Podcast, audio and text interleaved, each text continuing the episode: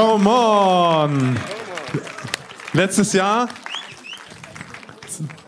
sahen die fast die Backstreet Boys fast ein bisschen ähnlich aus, habe ich das Gefühl. Hammer, ey, was für ein Ding! Hey, wisst ihr, woran mich das erinnert? Ach so, jetzt habe ich bei all der Aufregung. Oh, Marco, danke schön. Mein Tablet vergessen, wollte ich sagen. Applaus für Marco, großartig. Ähm, mich erinnert das an so Dorfpartys. Ich bin so auf dem Dorf aufgewachsen. Und irgendwann, wenn es zu spät wurde, dann lief so dieser Song und so die Dorf. Äh, und so, die tanzten dann da so über die Tanzfläche und wir als Kinder saßen irgendwo hinten in der Ecke und schlürften so unsere Cola und dachten uns, was geht ab plötzlich? So, ja, unsere Cola. So, Ruhe. so, wow, ich bin völlig noch äh, hypnotisiert hier. Starkes Ding. Wollen wir denen nochmal einen Applaus geben hier? Was, was, für ein, was für ein Brett. Marmor, Stein und Eisenbricht. Habe ich mir auch nicht vorstellen lassen, dass ich mal nach dem Song predigen darf. Aber ich lieb's. Ich lieb's. Wisst ihr, äh, ich darf heute predigen und meine Predigt, ich habe ein bisschen einen herausfordernden Titel. Die habe ich genannt Endgegner Familie. Jetzt kannst du mal deinem Nachbarn so uh sagen. Ja, sehr gut. Sehr gut. Uh, das war aber aufregend hier. Und Endgegner Familie. Warum habe ich das so genannt, erzähle ich euch später.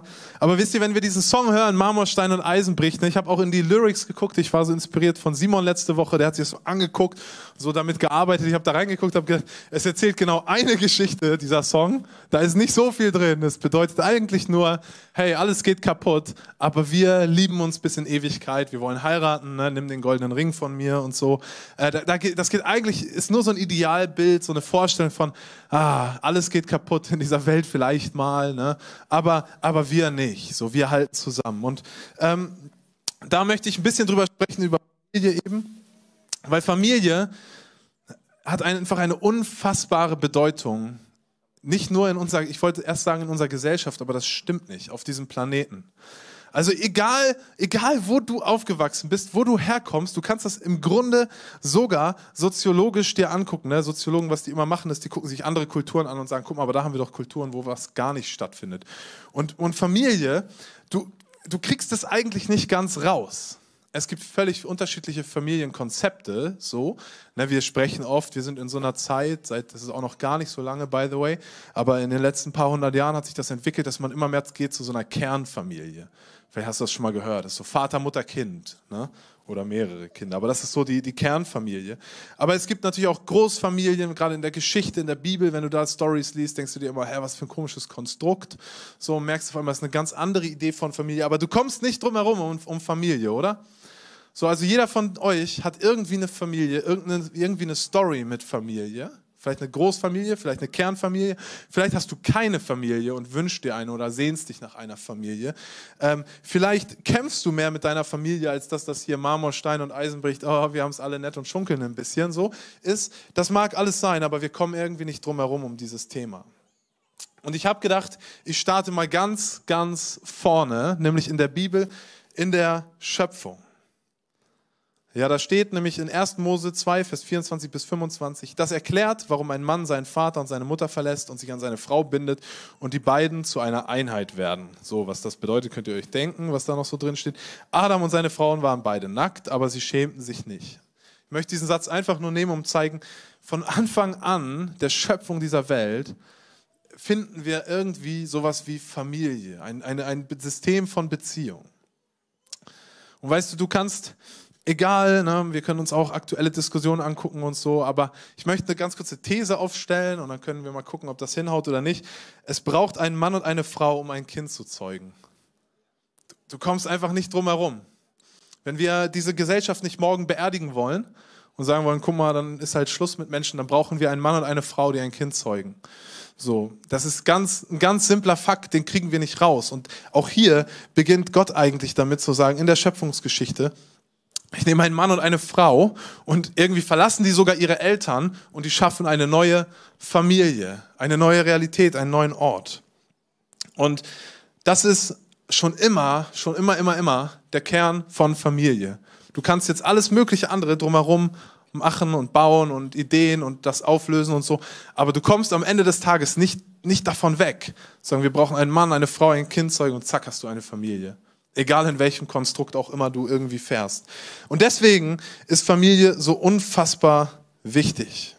Weißt du, gesellschaftliche Veränderungen von Familie gab es schon immer, wird es immer geben. Und trotzdem kommst du daran nicht vorbei. Und vielleicht lebst du heutzutage und es, wir sind ja ein bisschen in so einer Zeit, wo sich auch diese Idee von Familie auf eine Art auflöst und sich so andere Ideen und Gedanken da reinkommen und so und dieser Kernfamiliengedanke irgendwie vielleicht ein bisschen abnimmt. Aber was ich mega interessant finde, ist, wenn du die junge Generation fragst, ich habe euch jetzt nicht gefragt, die ihr hier so seid, aber es gibt so eine Shell-Jugendstudie zum Beispiel, die ist sehr relativ bekannt und so, die fragt immer auch so Werte ab, ne? wie, wie stehen die Jugendliche zu Familie und zu diesem und zu jenem und so. Und ein Ding, was immer davor, da rauskommt, ist, dass Familie einen herausragend hohen Wert hat bei Jugendlichen. Es ist eigentlich über die Jahrzehnte, Jahrhunderte hinweg. Irgendwie sehen sich Jugendliche sagen, Familie ist mir wichtig.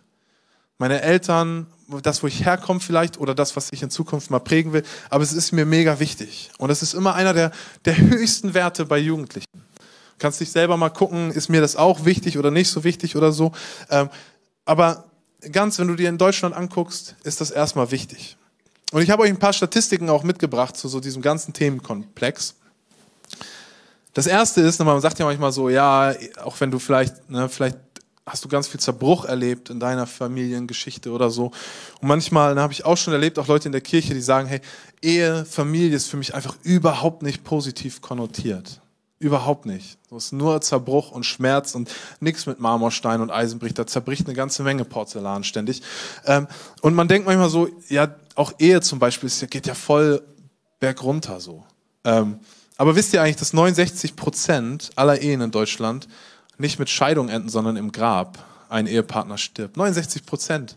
Ist fast, ich hab's nicht, ich kann nicht so gut Mathe, ist mehr als jede dritte, richtig? Ist abgefahren, ne? Ähm, genau. Das ist total. Und wisst ihr übrigens, was der, der Landkreis ist mit der geringsten Scheidungsquote? Ratet mal. Schleswig-Flensburg habe ich gehört, ist falsch. Flensburg ist auch falsch. Wer hat's gesagt? Nordfriesland. 12,8% Scheidungsquote ist unfassbar niedrig.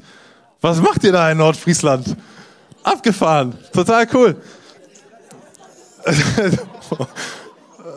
Wir brechen das hier ab, sonst gibt's gleich Ärger. Äh, in, in Flensburg ist und Schleswig-Flensburg ist ungefähr bei 33 Prozent. Ähm, genau. Äh, ich habe eine andere Statistik gesehen, und zwar, dass inzwischen, das ändert sich zum Beispiel radikal, 30 Prozent aller Kinder bei Alleinerziehenden aufwachsen. Was ehrlich gesagt mich gar nicht so, ich finde es eigentlich gar nicht so viel, weil äh, wenn ich mit Jugendlichen, mit jungen Leuten spreche, ich erlebe es einfach so, so viel, gebrochene Familiengeschichten. So. Ähm, und ich weiß, ne, auch wenn du hier bist und sagst, ich, ich lebe in so einem Kontext oder ich habe damit eine Story und so, es ist, es ist, ich will eins, was das überhaupt nicht rüberkommt heute, und zwar ist das irgendwie Anklage oder Verurteilung. Wisst ihr, wir leben in einer Welt, die ist gebrochen, wir alle kämpfen mit Dingen, wir sind herausfordert mit Dingen.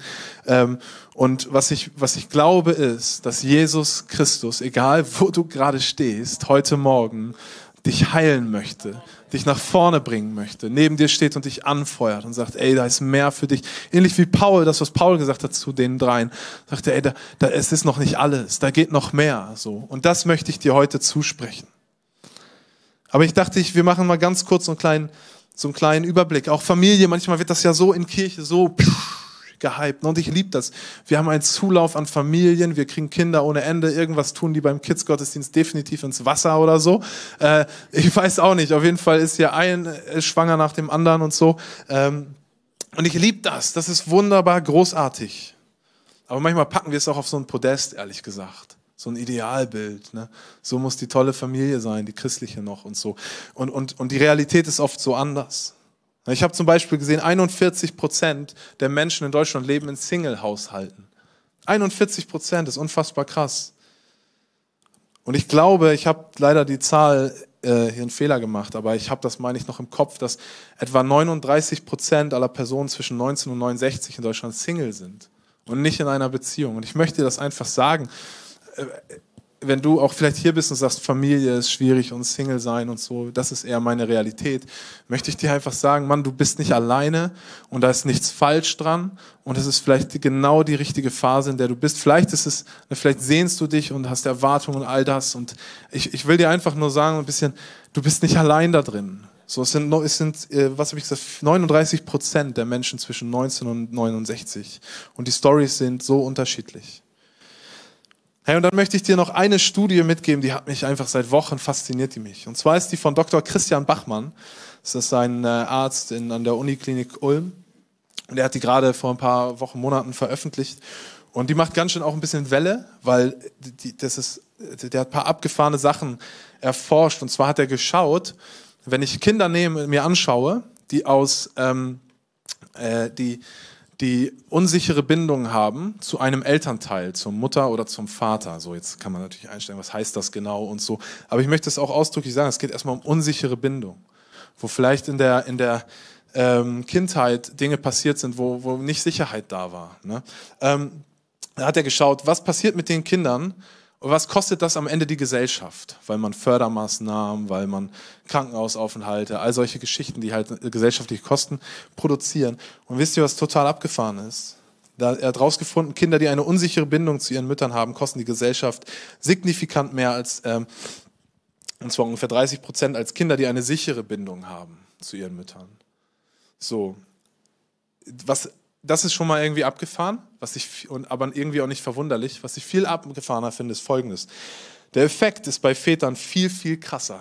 Und zwar ist der ungefähr zehnmal, also kostet ein Kind, was eine unsichere Bindung zum Vater hat, die Gesellschaft zehnmal so viel wie ein Kind, was eine sichere Bindung zum Vater hat. Das hat mich, das hat mich umgehauen, weil ich dachte auch, Leute, so, und, und dann hat, äh, denkt man ja, okay, die haben das bereinigt nach anderen Faktoren, also zum Beispiel Familieneinkommen, IQ und so und all so ein Kram. Und haben gesagt, am Ende des Tages kannst du immer noch sagen, dass der Effekt, den, den das hat, wenn ein Kind in einer sicheren Bindung zu einem Vater aufwächst, ist so viel höher als der Effekt, den es hat, wenn ein Kind zu einer sicheren Bindung zu seiner Mutter aufwächst. Und es ist beides einfach krass, der Effekt, den es hat, als ein Kind, was keine sicheren Bindungen hat. Und mich hat das umgehauen, weil ich dachte, weißt du, wir können jetzt sagen, ja, ich bin Vater, ja, das ist ganz wichtig und so. Aber ich möchte dir sagen, wenn du Vater hier bist, wenn du ein Mann hier bist, Mann, das ist nicht, das ist nicht irgendwie, ja, toll oder so. Das ist Verantwortung, die wir tragen als Väter, unseren Kindern Sicherheit zu geben, Identität zuzusprechen, Berufung zuzusprechen. Und egal, ob, weißt du, vielleicht hast du auch keine Kinder oder wo auch immer du gerade stehst. Das ist unser Job als Männer in dieser Gesellschaft, ist es Menschen Sicherheit, Berufung, Identität zu, zu sprechen. Unseren Kindern einen Ort zu geben, an dem sie wissen, hier bin ich sicher, hier kann ich Fehler machen, hier kann ich wachsen, hier kann ich mich ausprobieren. Okay? Come on. So, das war eigentlich nur meine Einleitung was ich dir damit die ganze Zeit, vielleicht fragst du dich, mit all diesen Zahlen und Zeugs mitgeben will, ist eigentlich folgendes. In dieser Kirche glauben wir, dass es Gottes Idee ist, dass es seine Logik ist, die Ehe geschaffen hat, die Familie geschaffen hat und die stärker sein soll als Marmor, Stein und Eisen. Amen. Wir brauchen starke und gesunde, gesunde Ehen und Familien. Und das brauchen wir nicht nur für uns als irgendwie Christen oder irgendwas, sondern oder weil Jesus das irgendwie gut findet, sondern wir brauchen das für diese Gesellschaft. Wir brauchen einen Ort, an dem Kinder Halt bekommen. Und deswegen hat Gott die Ehe geschaffen, deswegen hat er auch gesagt, das ist der beste Ort und der einzige Ort, in den Sex hineingehört. Und deswegen braucht es gesunde Familien. Und das ist mein Herzschlag für diese Predigt. Egal, wo du herkommst, egal, wie du aufgewachsen bist, egal, wo drin du gerade stehst. Ich glaube und ich wünsche mir und ich möchte dir zusprechen, dass Gott gesunde, eine gesunde Familie, eine gesunde Ehe, gesunde Orte in dein Leben packen will und dir helfen will, diese Orte zu kreieren, an denen Menschen gesund werden, an denen Familien, Beziehungen gesund werden. Okay? Also, Purpose und Belonging ist mein mein Punkt, so habe ich das genannt, du kannst das mal anschmeißen. Familie bedeutet Heimat und Zukunft, es bedeutet Halt und Hoffnung. Das ist einfach nur zusammengefasst, das, was ich gerade mit diesem ganzen Kram ausdrücken wollte. Das ist, was Familie bedeutet. Und jetzt möchte ich was mit dir machen. Vielleicht schließt du mal ganz kurz deine Augen, wenn du deinem Nachbarn traust, dass er dir nicht irgendwas ins Gesicht malt mit seinem Edding oder so. Ähm, dann schließ mal einfach deine Augen.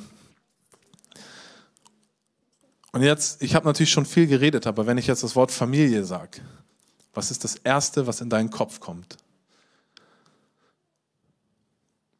Und völlig ohne Urteil. Was ist das Erste, woran du denkst? Weißt du, vielleicht kommt dir ein muckeliger Ort zu Hause in den Kopf. Vielleicht die, eine Beziehung zu deinem Vater, deiner Mutter, deinen Geschwistern. Vielleicht kommt dir in den Kopf, Familie war immer nur ein, Raum voller Stress, Angst, Sorge. Vielleicht ein Kinderwunsch, der erfüllt oder der nicht erfüllt ist oder ein Kind, was du verloren hast. Vielleicht eine, die Partnersuche, in der du gerade bist und dass du dich einfach nur sehnst nach diesem Ort von Familie. Vielleicht sind es Sorgen um deine Kinder. Vielleicht sind die klein, aber vielleicht sind sie auch schon größer und du machst dir Sorgen. Du darfst die Augen wieder aufmachen, wenn du es nicht eh schon gemacht hast. Mir geht es nur um eine Sache. Wenn du aufgewachsen, weißt du, ich bin nach außen hin alles top und so. Aber wenn du aus, aufgewachsen bist wie ich und über Familie nachdenkst oder irgendwo aufgewachsen bist, dann ist nicht unbedingt nur das Erste, was dir in den Kopf kommt, etwas total Positives. Sondern manchmal ist das auch irgendwie was, was herausfordert. Ne, und ich möchte gar nicht jetzt in alles reingehen, aber es ist manchmal was, was herausfordert. Und mein Punkt ist folgender. Manchmal ist auch Familie mein persönlicher Endgegner. Ja, eben habe ich darüber gesprochen und das wollte ich eigentlich noch sagen. Familie, glaube ich, ist der Endgegner für, für alles, was versucht, Gesellschaft kaputt zu machen. Aber manchmal ist Familie auch mein persönlicher Endgegner, mit dem ich arbeiten muss. Weil Familie kann auch richtig, richtig hart sein. Und da ist eben nicht alles Marmor, Stein und Eisen bricht, aber unsere Liebe nicht und so.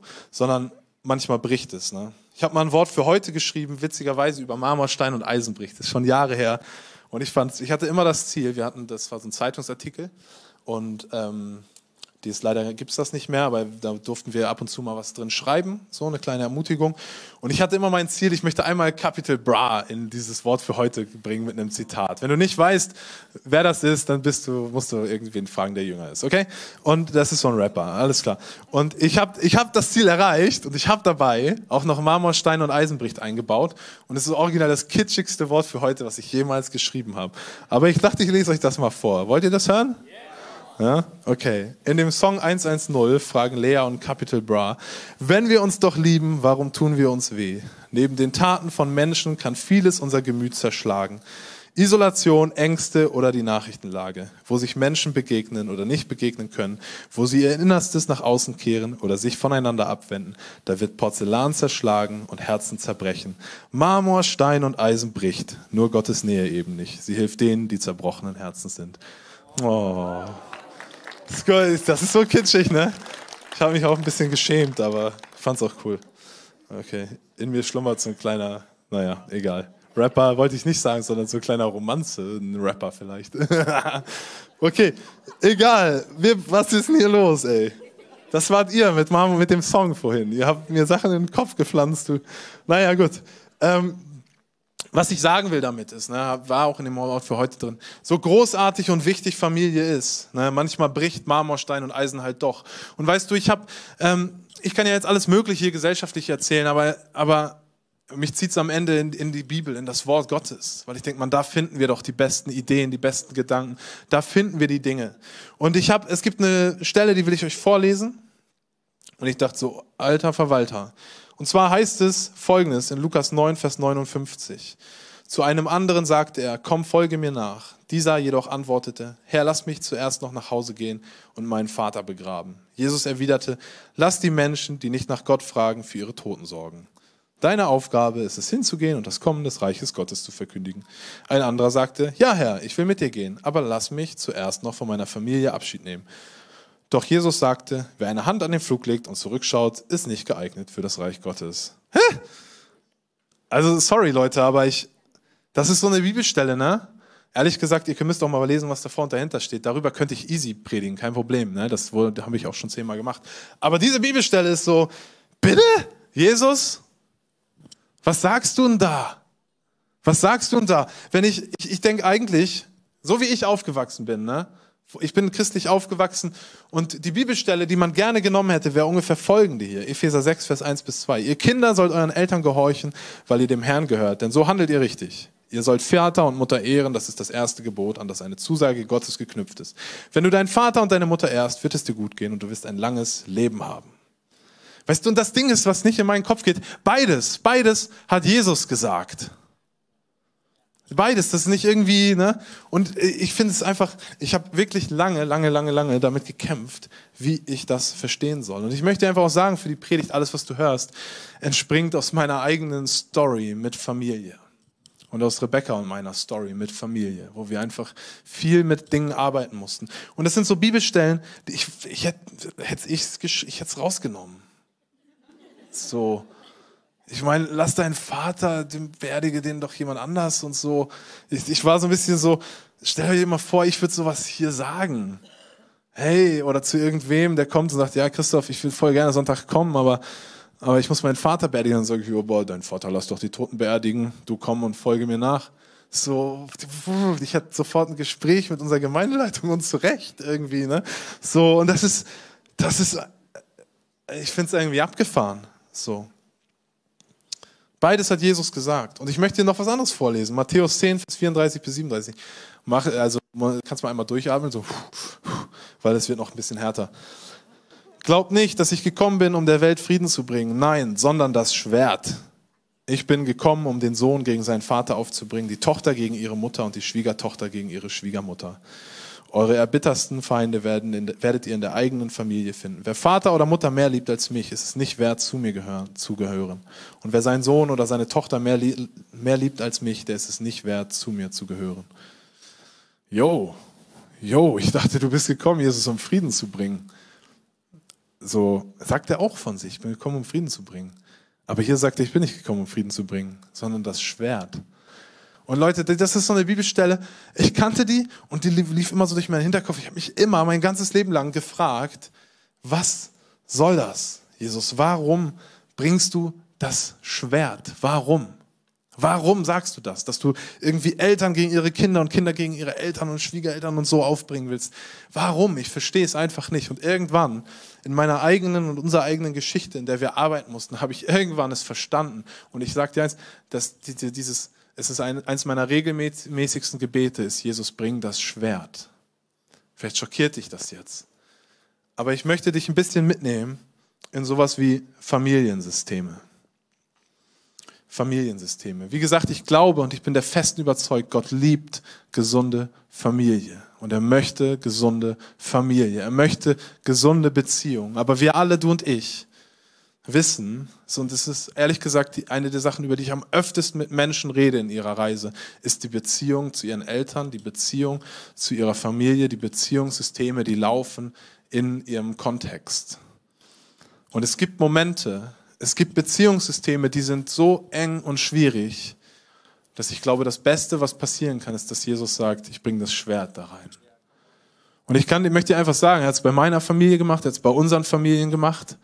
Und es ist unfassbar, es tut unfassbar weh, aber es ist einfach unfassbar gesund. Und ich möchte gar nicht sagen jetzt, du sollst jetzt rumlaufen und irgendwie Leuten sagen, Jesus bringt das Schwert in deine Familie oder bei deiner eigenen Familie oder so. Aber ich möchte das in den nächsten paar Momenten ein bisschen näher erläutern, was ich meine damit. Ähm, nur als Info hier für die Slides, ich springe jetzt kurz einmal, das machen wir nachher hier. ähm, also, was mir aufgefallen ist, in all diesen Texten, Jesus spricht gar nicht über Familie, sondern er spricht über Beziehung. Er spricht immer darüber, wie ist deine Beziehung zum Vater, deine Beziehung zur Mutter, wie ist deine Beziehung zu deinen Geschwistern, wie ist deine Beziehung zum Nächsten, wie ist deine Beziehung zu Gott. Er spricht gar nicht so sehr über, über Familie an sich. Wenn du die Bibel aufschlägst, findest du auch eigentlich das Wort Familie nicht so, Du findest Herangehensweisen, sowas wie Oikos ist ein beliebtes Wort. Das ist aber damals der, das ist mehr gewesen als die Kernfamilie, wie wir das heute immer sofort lesen, wenn wir das lesen. Sondern es ist der Ort gewesen, wo du wohnst, wo du arbeitest. Da gehörten die Sklaven dazu und noch irgendwelche Leute und die Großfamilie und die Tante der Tante und keine Ahnung, wer dann gerade da so gelebt hat. Ne? Und, und das möchte ich dir nur einmal sagen. Jesus spricht in aller Regel über Beziehungen. Und ich glaube, Jesus liebt den Beziehungskontext von Familie aber er hasst auch ungesunde Abhängigkeiten, die, da, die dich davon nach, abhalten, ihm nachzufolgen, zu wachsen und den nächsten Schritt im Leben zu gehen. Und da, wo er diese Muster, diese Abhängigkeiten findet, weißt du, was er macht? Er möchte das Schwert bringen. Er möchte das Schwert bringen. Er hasst diese Abhängigkeit. Und ich glaube, darauf zielt diese Bibelstelle ganz besonders. Folge mir nach, wenn du deinen Vater. Ich glaube nicht, dass es eine grundsätzliche Anweisung Jesu ist. So, ne? Ich, ich glaube, es ist ein gezielter Satz in eine gezielte Situation einer gezielten Person hinein, wo Jesus weiß, genau da weiß ich, wir können über alles Mögliche reden auf dieser Welt, aber hier ist ein Punkt. Ist deine Beziehung, deine Abhängigkeit, was auch immer, was da lief, ich will da nicht zu viel reininterpretieren, zu deinen Eltern, zu deinem Vater. Jesus sagt, am Ende des Tages, ne, das lesen wir in der anderen, ist es unser Job, Jesus mehr zu lieben als die Leute um mich herum, als meine eigene Verwandten und Familie. Ich möchte dich ganz kurz mitnehmen in Familiensysteme, weil ich habe mich damit so in meiner eigenen Reise einfach ein bisschen beschäftigt. Und ich lese dir was ein bisschen abgefahrenes vor aus dem Lexikon der Psychologie, okay? Familiensystem. Das dynamische Gebilde der Familie, das für vernetzte, rückgekoppelte Komponenten, bla bla bla bla, das lassen wir alles weg. Interessiert euch eh nicht. Könnt ihr selber googeln. Aus psychologischer Sicht lassen sich Familien als Personensysteme besonderer Art begreifen, deren Mitglieder im Spannungsfeld von Autonomie und Verbundenheit, das ist worauf ich hinaus will, zur Entstehung enger persönlicher Beziehungen beitragen und sich in diesem Beziehungskontext entwickeln. Wichtige Kennzeichen von Familiensystemen sind unter anderem ein mehr oder minder großes Ausmaß an Abgrenzung, Privatheit, Dauerhaftigkeit und Nähe. Und weißt du, habt ihr es verstanden? Nein, ich komme gleich dazu. Ich will euch am liebsten, aber dafür habe ich keine Zeit mehr, noch reinnehmen in Luhmanns Systemtheorie. Ich habe das nur auf Wikipedia gegoogelt, aber das kannst du auch googeln. Ich, ich lasse das jetzt, ähm, weil ich das nicht schaffe. Alles, was ich dir sagen will aus diesen beiden Komponenten, wenn du dich mit Systemen an sich beschäftigst, ja, Luhmanns Systemtheorie ist, äh, die Idee ist folgende im Grunde. Wir kreieren alle so Systeme. Ne? Es gibt politische Systeme und es gibt irgendwie ein Familiensystem und es gibt dieses System und tausend Systeme. Und die sind alle unabhängig voneinander und geschlossen. Und wenn du in einem bist, produzierst du selbst dieses System. So, darauf will ich hinaus. Spann äh, was, was ist der Punkt bei Familiensystemen? Familiensysteme sind ein Spannungsfeld von Autonomie und Verbundenheit. Ich liebe das. Das ist ein Spannungsfeld. Das ist nicht, wir würden ja sagen, Familie ist Beziehung. Nein, nein. Es ist Autonomie, Selbstständigkeit und Verbundenheit. Es ist beides und es ist ein Spannungsfeld, in dem wir interagieren müssen. Dieses Familiensystem stellt sich selbst her. Du und alle, die darin beteiligt sind, in welchem Familiensystem auch immer, vielleicht ist die Beziehung zu deinen Eltern, vielleicht zu deinen Kindern, vielleicht deine Kernfamilie, vielleicht deine Freundschaften, auch das ist ein System. Ähm, du stellst, stellst es selbst her. Und Luhmann sagt, es gibt Erwartungen und Erwartungserwartungen. Ich liebe das. Es gibt nämlich Erwartungen. Du stellst Erwartungen an deine, die Leute, die dir nah sind. Die Leute stellen Erwartungen an dich. Und es gibt Erwartungen, dass du Erwartungen stellst. Okay, wir könnten da voll reindiven. Ich mache das jetzt ein bisschen kürzer, aber ich hoffe, dass du dich auf eine Sache einlässt. Nämlich zu schauen, in der Beziehung zu meinen Nächsten, in der Beziehung zu meinen Eltern, zu meinen Kindern, zu wem auch immer. Es ist nicht einfach nur ich agiere völlig selbstständig, sondern wir haben ein System, in dem das passiert. Da gibt es Verbundenheiten, da gibt es Streben nach Autonomie, da gibt es Erwartung, da gibt es Erwartung, dass du etwas erwartest und so weiter und so fort. Okay? Seid ihr noch bei mir? Ja? Oder nicht mehr? Du kannst, wer ist nicht mehr da? Wer ist raus? Ist auch gut.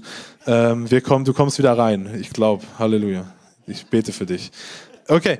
Ähm, was heißt das in der Praxis?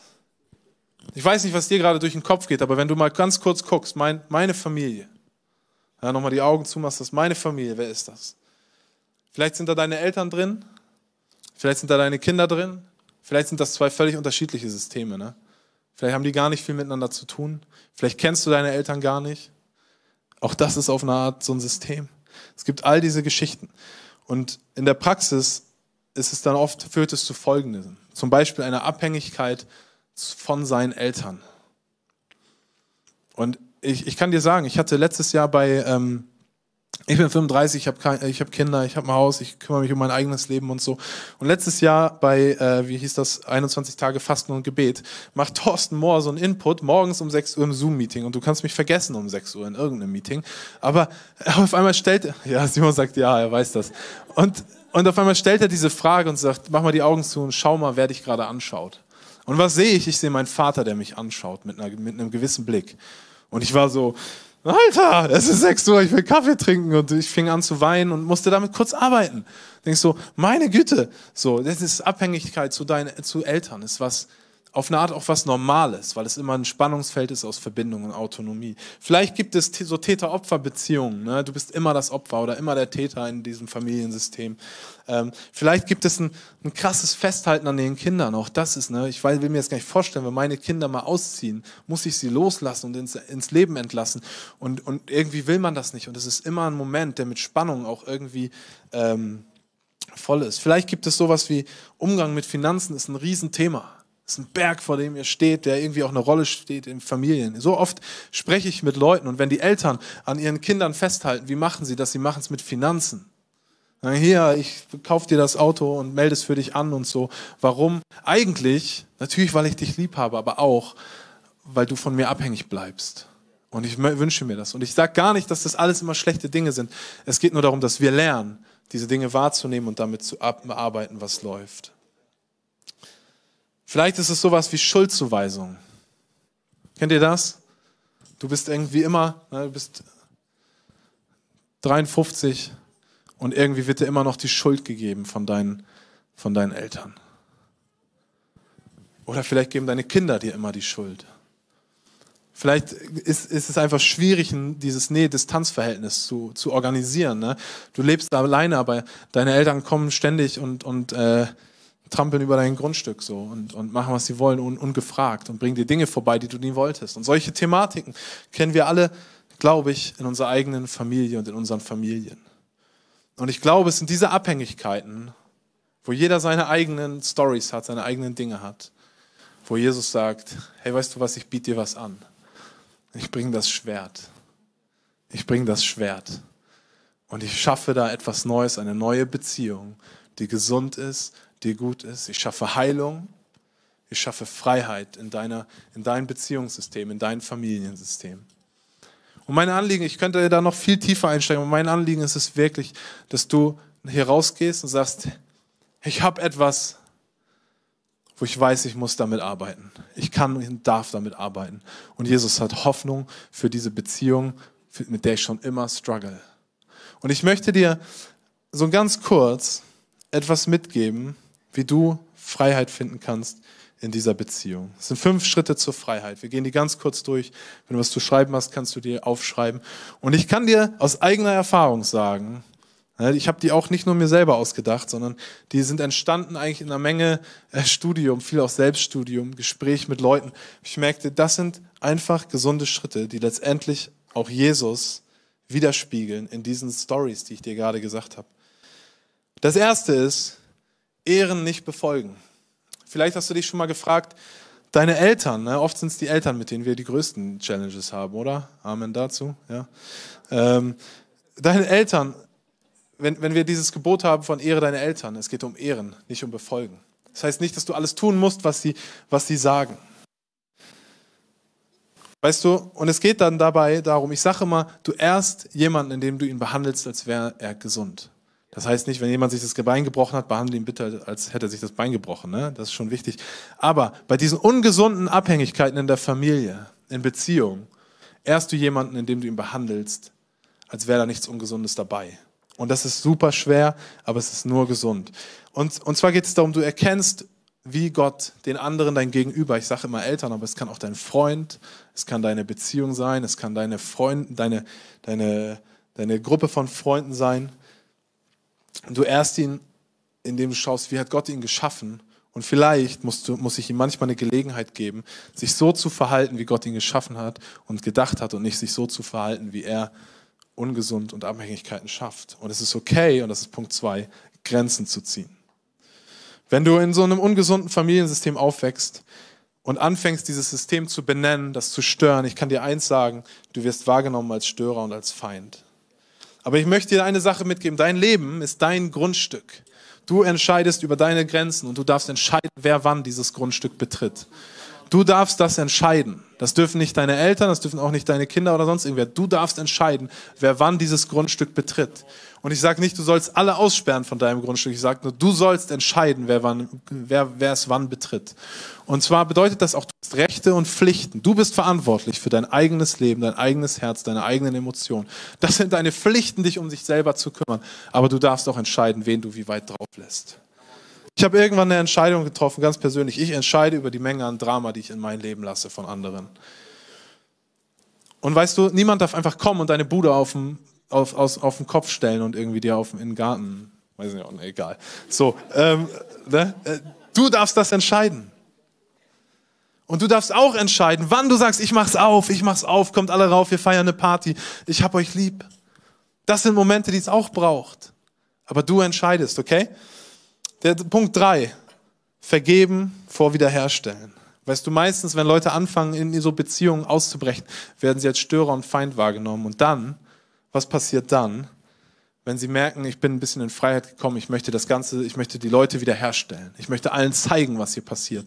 Wir haben das versucht in unseren Familien zu sagen, guck mal hier, äh, das und das und das sehen wir und das läuft da und so. Und es führt, hat eigentlich zu nichts geführt. Und irgendwann habe ich verstanden, weil wir den Prozess noch nicht durchhaben, zu vergeben. Und ich möchte dir sagen, Jesus, weißt du, Jesus sagt, vergib deinen Nächsten, so wie ich dir vergeben habe. Das ist unser Job. Und Vergebung ist gut für deine Seele, ist gut für deine Entwicklung, deine Beziehung zu Jesus und es beugt Bitterkeit vor. Amen. Es beugt Bitterkeit vor in deinem Leben. Wir lassen das los, was uns jemand angetan hat und es hilft uns weiterzugehen und nicht stecken zu bleiben. Vergebung heißt aber auch nicht, dich, dich wieder äh, verletzen zu lassen, ne? Grenzen setzen. Weißt du, und Vergebung, ich liebe das, das habe ich gelesen von so einem Psychologen, der sagt, Vergeben ist eine Willensentscheidung, die vervollständigt wird durch ähm, emotionale Arbeit. Das ist eine Willensentscheidung, die vervollständigt wird durch emotionale Arbeit. Vergebung braucht nur eine Person, Wiederherstellung braucht zwei Personen. Und das ist jetzt erstmal vergeben. Punkt 4 ist, ich muss echt ran, äh, mich ranhalten. In Gemeinschaft heilen. Finde eine Gruppe, Thema Groups, such dir eine Group, eine Familie, komm in die Church, die dir hilft bei diesem Heilungsprozess. Schraub die negativen Stimmen in deinem Leben runter. Auch die, die sagen, oh, aber ihr müsst euch doch immer alle lieb haben. Nein, nein, manchmal, manchmal ist es wichtig, seine Grenzen setzen, eine klare Kante zu machen. Und dann brauchst du Stimmen, die dich auch da drin ermutigen und mit dir sind. Punkt 5, beten und handeln. Und das mache ich nur ganz kurz, weil den machst du erst, wenn du Punkt 1 bis 4 vorbei hast, dann und merkst, ich habe Freiheit gefunden, dann betest du dafür, dass Gott dir eine Möglichkeit gibt, in deiner Familie, in deinen ungesunden Beziehungen zu handeln. Dann machst du das. Und ich glaube, und ich habe das auch schon erlebt, Gott schenkt solche Situationen, Gott schenkt solche Momente, wo du plötzlich demjenigen, mit dem du seit 30 Jahren kämpfst, aus deiner eigenen Familie, begegnest und merkst, das ist plötzlich eine Herz-zu-Herz-Geschichte hier und nicht dieses Ungesunde, was es vorher war habe ich dir, ich habe das noch nicht vorgelesen, ne? Jesus spricht in einer Story von seiner wahren Familie. Und zwar heißt es hier folgendes in ähm, Matthäus 12, Vers 46 bis 50. Während Jesus noch zu der Menschenmenge sprach, kamen seine Mutter und seine Brüder dazu. Sie standen vor dem Haus und wollten ihn sprechen. Einer aus der Menge sagte zu Jesus, deine Mutter und deine Brüder stehen draußen und wollen dich sprechen. Jesus antwortete ihm, wer ist meine Mutter? Wer sind meine Brüder?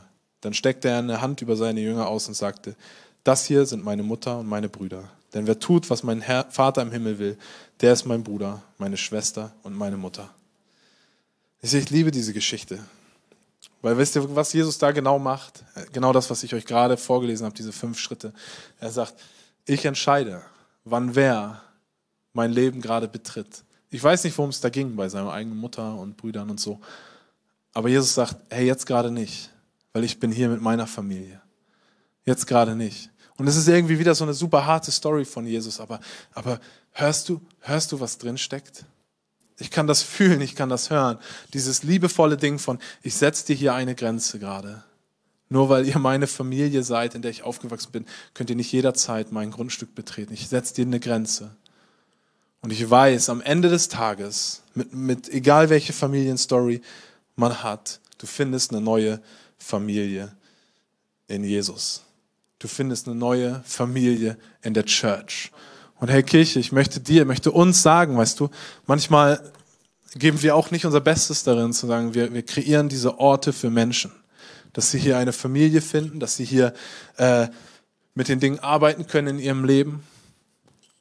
Aber mein Herzschlag ist, dass wir das mehr und mehr und mehr tun. In unseren Groups, in dieser Church am Sonntag, dass Menschen hier ein Zuhause finden und sagen, egal wo du herkommst, ob du aus einer gesunden, super tollen Familie kommst, aus einer ganz kaputten Familie, deine Eltern nicht kennst, ob du, ob du Single bist und, und damit kämpfst, eine Familie zu gründen, ich möchte dir sagen, unsere erste Familie ist in Jesus.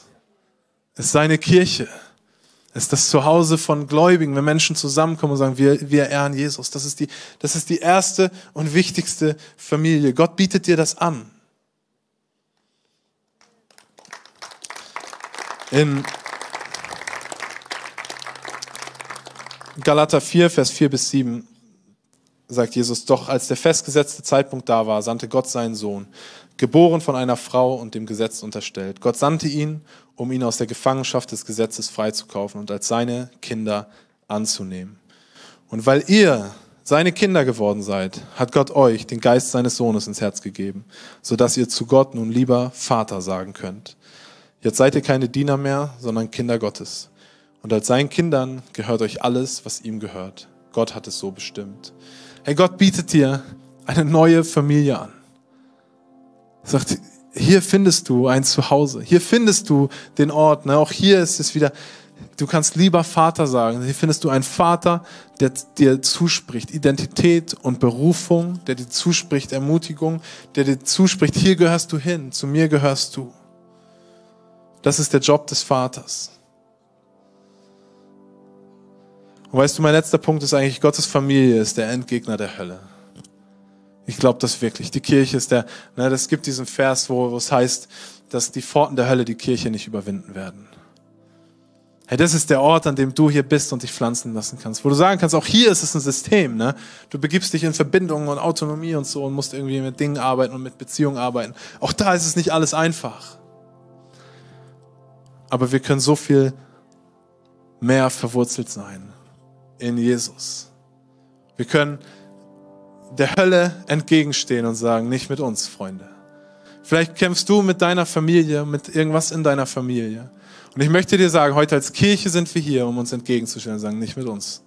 Nicht mit uns. Das ist die Kirche, die von den Pforten der Hölle nicht überwunden werden. Hey, ich würde dich einladen, dass wir aufstehen. Und vielleicht machst du noch mal deine Augen zu.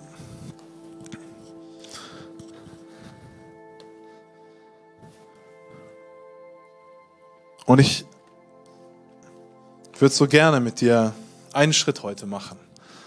Das ist ein Schritt, und zwar ist es dieser Schritt von Vergebung. Ich glaube, Vergebung ist ehrlich gesagt eines der größten Probleme in unserem Leben und in der Kirche letztendlich auch, in der Gesellschaft, dass wir es nicht mehr so gut können, zu vergeben. Und ich würde dich einladen, dass wir heute einen Schritt machen und jemandem vergeben. Vielleicht machst du ganz kurz die Augen zu vielleicht ist dir schon die ganze Zeit, läuft dir jemand durch den Kopf, wo du denkst, boah, mein Vater, meine Mutter. Oder das, was der damals gesagt hat, was der Pastor gemacht hat oder irgendwer.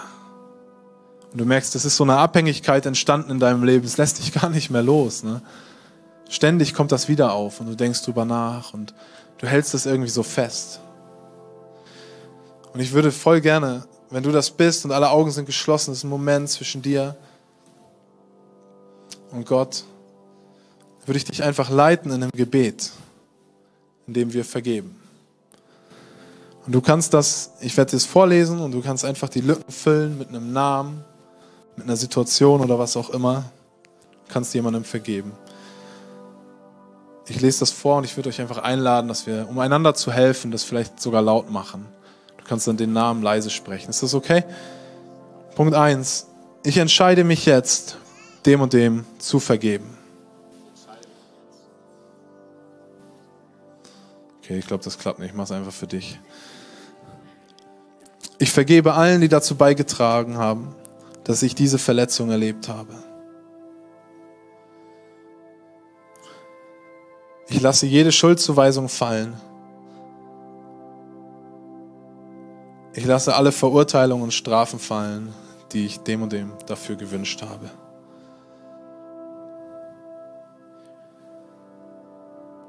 ich übergebe dir diese Menschen und Verletzungen. Im Namen von Jesus Christus bete ich.